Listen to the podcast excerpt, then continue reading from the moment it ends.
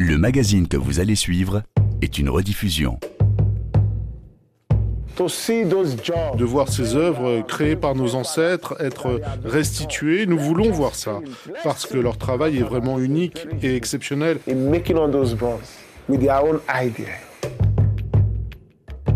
RFI. Grand reportage.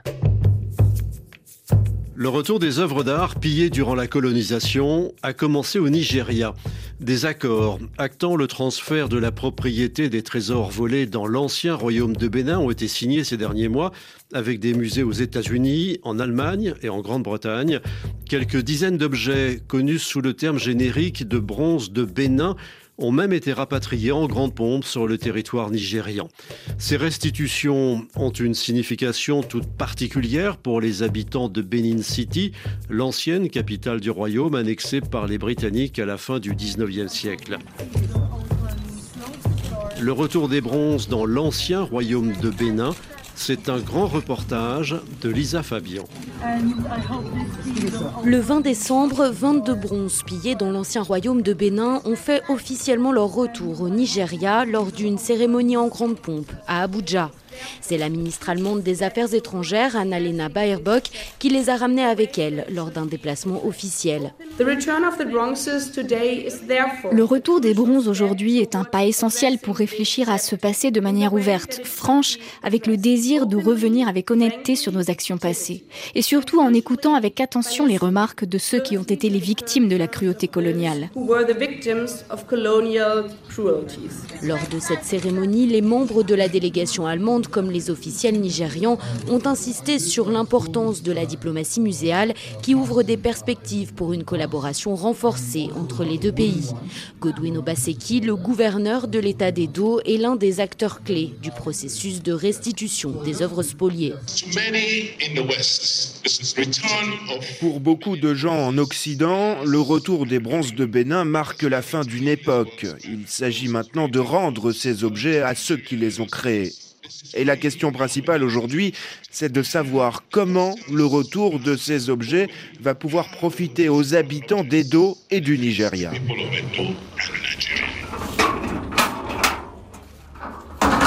Au total, l'Allemagne s'est engagée à rendre 1130 objets volés au Nigeria.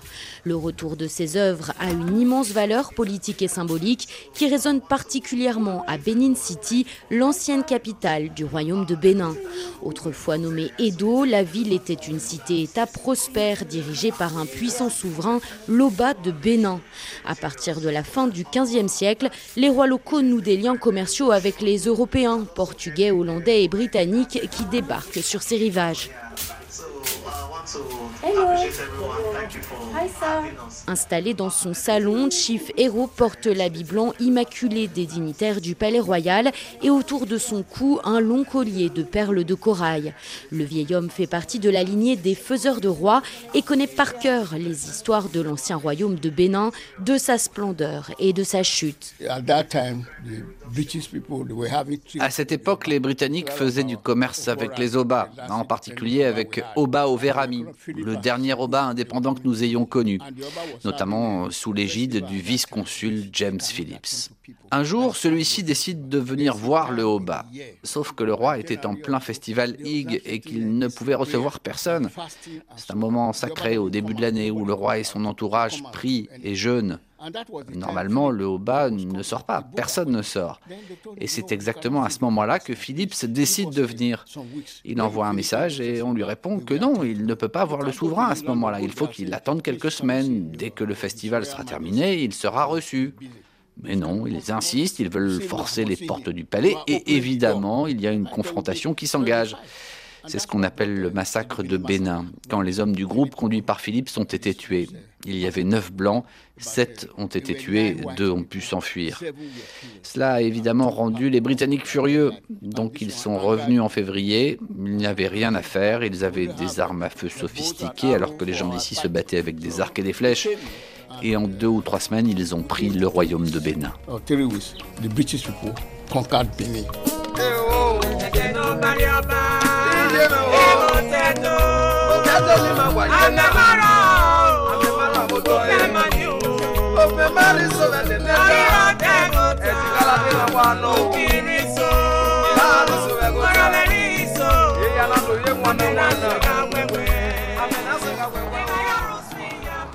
My name is uh, Mark. Je suis Marc Olaitan, le curateur du musée national de Benin City. Le terrain sur lequel nous nous trouvons est un site historique qui appartenait au Oba et qui a ensuite été donné au musée. Il y a un arbre là-bas qui a été planté à l'endroit même où euh, Oba Overami s'est rendu aux Britanniques. Le musée national de Benin City se dresse sur un immense rond-point non loin de l'actuel palais royal. Sa peinture est écaillée et à l'intérieur les galeries circulaires sont plongées dans l'obscurité faute d'électricité. La collection est modeste mais donne une idée du drame qui s'est joué lors de la chute de Benin City en 1897. Ce sont des événements que l'on ne peut pas oublier. Non seulement ils ont tué des gens, mais ils ont en plus pillé les trésors du palais. Et la plupart de ces objets ont été dispersés à travers le monde. D'un seul coup, les Britanniques ont démis notre roi et l'ont envoyé en exil. C'est un événement historique important. Oba Overami a vécu à Calabar pendant 17 ans et il y est mort. Sa dépouille n'a jamais été ramenée ici et c'est le seul souverain à ne pas avoir été inhumé dans le palais royal. Ce vide a profondément marqué notre histoire. Ce n'est pas quelque chose que nous, le peuple bini, pouvons facilement oublier. Mais aujourd'hui, nous sommes heureux, car les autorités font tout ce qui est possible pour commencer à rapatrier ces œuvres. Et je pense que lorsqu'elles seront revenues ici, nos blessures seront totalement guéries. Marc Olaitan s'arrête un instant devant une immense photographie en noir et blanc. Sur cette image célèbre, on voit trois hommes blancs, cigarettes aux lèvres, assis au milieu des ruines du palais royal calciné. À leurs pieds leur prise de guerre, des dizaines de plaques et de statuettes de bronze, terracotta ou d'ivoire pillés jusqu'au sein même de la chambre du haut-bas. Beaucoup de ces objets ont été fabriqués dans un but esthétique, mais c'est aussi une manière de relater les événements à une époque où la photographie n'existait pas. Par exemple, lorsque Loba Ouverami était en exil à Calabar, il a envoyé des émissaires pour savoir ce qu'il se passait au palais. Pour lui raconter, ceux-ci ont sculpté le tabouret que vous voyez ici et ils lui ont envoyé. Ces gravures veulent dire que les Blancs sont encore là. C'était la seule manière de communiquer discrètement sans que les envahisseurs ne comprennent de quoi il s'agissait.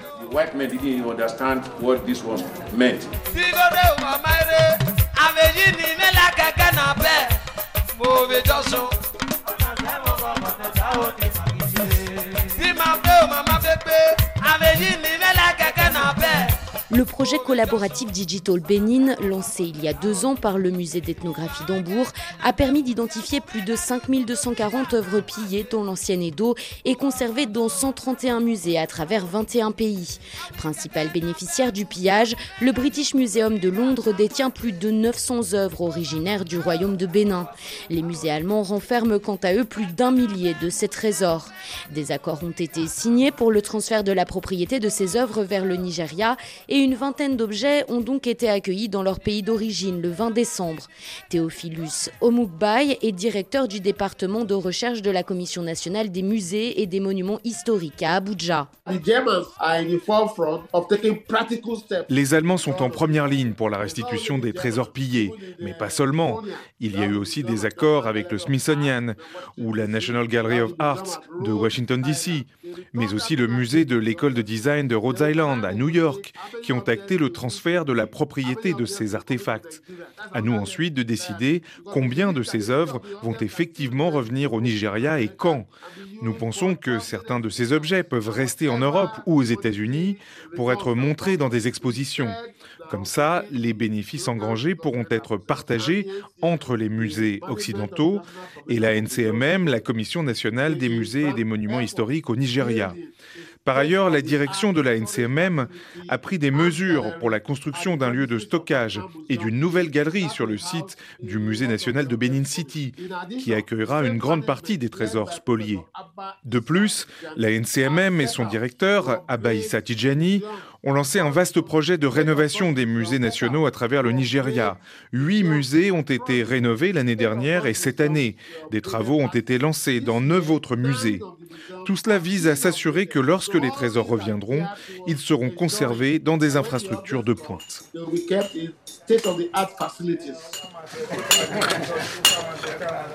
Le retour annoncé des trésors spoliés a une signification toute particulière pour Aïkbe Mandé, à la tête d'une des fonderies qui borde la célèbre Igun Street à Benin City. Les échoppes qui ont pignon sur rue débordent de sculptures dorées ou polies par le temps. À l'arrière, les artisans s'activent autour des fours en terre cuite. Igun Street est un site classé au patrimoine mondial de l'UNESCO. Voilà, on va créer une sculpture en cire. Regardez, vous pouvez créer la forme que vous voulez. Et une fois que c'est fait, vous allez la recouvrir avec de la terre rouge complètement. Après, quand vous la retournez, vous pouvez verser le métal par ici en dessous. Ensuite, on transfère la sculpture là-bas pour la mettre au four.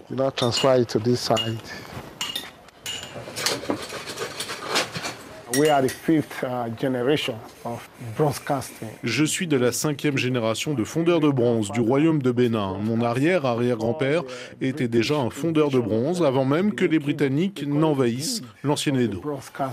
Nous sommes l'une des guildes de Benin City, mais il y en a beaucoup d'autres, comme les sculpteurs de bois ou bien les forgerons qui travaillaient le métal et fabriquaient des armes pour faire la guerre dans l'ancien temps. Mais vous savez, lors de l'invasion de Bénin, beaucoup de bronze ont été volés. Et c'est important pour vous de savoir que les bronzes vont revenir? Oui, oui, je suis vraiment heureux de voir ces œuvres créées par nos ancêtres être restituées. Nous voulons voir ça parce que leur travail est vraiment unique et exceptionnel. Et vous n'avez jamais eu l'occasion d'aller les voir en Europe? J'aurais adoré, évidemment. J'ai même déposé des demandes de visa, mais sans succès à mon âge. J'aimerais vraiment voir toutes ces choses, ces objets que mon arrière, arrière-grand-père a fabriqués. De l'autre côté de l'avenue qui borde Igun Street se dresse un vaste immeuble qui abrite les studios Nosona et la Fondation pour l'art global d'Edo, fondée par Enotier Ogbebor. Cet artiste pluridisciplinaire est impliqué depuis des années dans le processus de restitution. Nous avons une vraie culture artistique ici, une histoire très riche. Les fonderies d'Igun Street fonctionnent toujours, par exemple. Pourtant, il n'y avait pas de hub ou de plateforme pour que les artistes contemporains se retrouvent et progressent. Les étudiants en art peuvent maintenant venir ici faire un stage d'une année avant d'obtenir leur diplôme. Et de jeunes artistes peuvent rester en résidence ici à Bénin, car l'environnement à Lagos est vraiment extrêmement compétitif pour eux. Et puis il faut dire que nos universités continuent d'enseigner un programme très colonial, où les étudiants apprennent plus sur l'art occidental que sur l'art africain. Donc quand ils viennent ici, on les expose à notre histoire et à notre culture.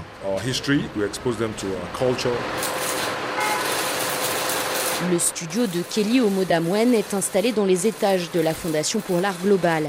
Plusieurs sculptures en cours de réalisation sont posées au sol devant une vaste fenêtre qui ouvre sur les toits de Benin City.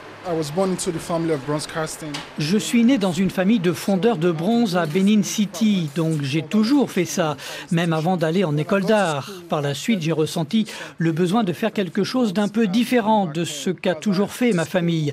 Et j'ai commencé à travailler avec des bougies de voiture pour créer des sculptures, des œuvres plus contemporaines. Et concernant la restitution des bronzes de Bénin et des œuvres spoliées, est-ce que c'est quelque chose qui te touche et pourquoi? Oui, bien sûr, c'est vraiment nécessaire. Les gens à qui ils appartiennent en ont besoin. On nous a toujours raconté des histoires sur le fait que ces objets étaient démoniaques, qu'ils représentent le juju et tout ça. Mais c'est complètement faux. Pourtant, c'est ce qu'on nous a raconté dans la société, à l'église et à l'école. Même hier, je discutais avec quelqu'un qui m'a demandé Mais comment tu fais pour vivre avec ces sculptures autour de toi? Je lui ai dit Mais c'est moi qui les fabrique. Qu'est-ce que tu veux dire par là Donc j'espère que quand les bronzes de Bénin reviendront ici, les gens verront mieux leur valeur et ce qu'ils peuvent apporter à la société. Et peut-être qu'il y aura un changement de perception. Parce que ces histoires n'ont jamais été racontées de la manière dont elles auraient dû. On aurait dû nous dire comment on a été déshumanisé, comment on nous a privés de nos valeurs. Mais à la place, à l'école, on a appris que les Blancs étaient venus détruire nos démons, ce qui est un énorme mensonge. They tell us they came to destroy our demons, which is a very big lie. Un étage plus bas, le studio d'Osaru Obaseki déborde de toiles immenses et colorées. Debout près d'un chevalet, la jeune femme finit de mélanger des pigments avec du sable. Je suis une artiste qui travaille avec du sable. J'utilise trois types de terre. J'utilise la terre rouge de Bénin que je trouve ici. J'utilise du sable noir que je récupère dans les fonderies d'Igun Street et aussi du sable blanc que je récupère dans le lit de la rivière. Et je mélange tout avec de l'acrylique pour créer différentes couleurs. Grâce à un partenariat noué par la Fondation pour l'art global d'Edo, Osaru Obaseki a participé à un programme d'échange avec le département d'art africain du British Museum, où elle a pu voir les bronzes conservés par l'institution. Il y a une réflexion pour créer des initiatives afin de toucher la communauté ici, dans l'état d'Edo. C'est difficile d'avoir quelque chose d'aussi important que cette restitution et de ne pas préparer au moins la communauté artistique. Donc je pense que c'est un point de départ pour réactiver des réseaux et créer de la valeur pour les artistes locaux et aussi informer la communauté ici, les gens qui vivent ici à Benin City. Car si tu demandes à un habitant lambda dans la rue, la plupart ne visitent jamais le musée national. Donc il faut réfléchir à la manière de connecter les habitants avec leurs racines.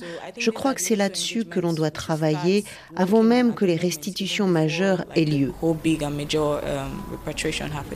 La restitution des trésors volés en 1897 à Benin City doit restaurer un lien fragile entre passé et présent et éclairer l'avenir, selon Enotier Ogbebor. Je crois que pour être un bon ancêtre, il faut d'abord être un bon descendant. Il faut connaître ce que les ancêtres ont légué. C'est pour cela que l'on se fait un devoir de montrer à nos stagiaires le travail des fondeurs de bronze, de les emmener à Egon Street et d'en discuter, pour leur montrer que l'art dépasse les concepts européens. La créativité et l'art sont des choses qui ont toujours existé pour des gens très différents à travers le monde entier depuis des temps immémoriaux. Quand tu voles ces plaques de bronze, cela revient à détruire le travail d'un Michel-Ange ou d'un Shakespeare d'un seul coup, parce que c'est ce que ces œuvres représentent pour nous. Si les créations des grands artistes européens avaient été enlevées à l'Europe pendant 120 ans, croyez-vous que l'Europe en serait là où elle en est aujourd'hui? En termes de civilisation La réponse est non. Donc pour nous, ce travail artistique est un témoin de la grandeur de notre civilisation, un témoin de notre développement, un témoin de notre histoire, un témoin de la richesse que nos ancêtres ont voulu nous léguer. Et une preuve que le racisme n'a pas lieu d'être, puisqu'aucune civilisation et aucun peuple n'est supérieur ou inférieur à un autre.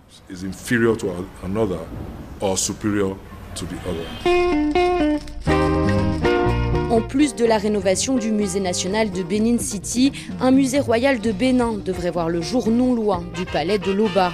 La construction du premier pavillon du musée d'Edo pour les arts d'Afrique de l'Ouest a également débuté dans le nouveau quartier culturel de Benin City. En renouant avec son passé et en retrouvant ses trésors volés, la ville espère devenir un jour la nouvelle capitale des arts en Afrique de l'Ouest.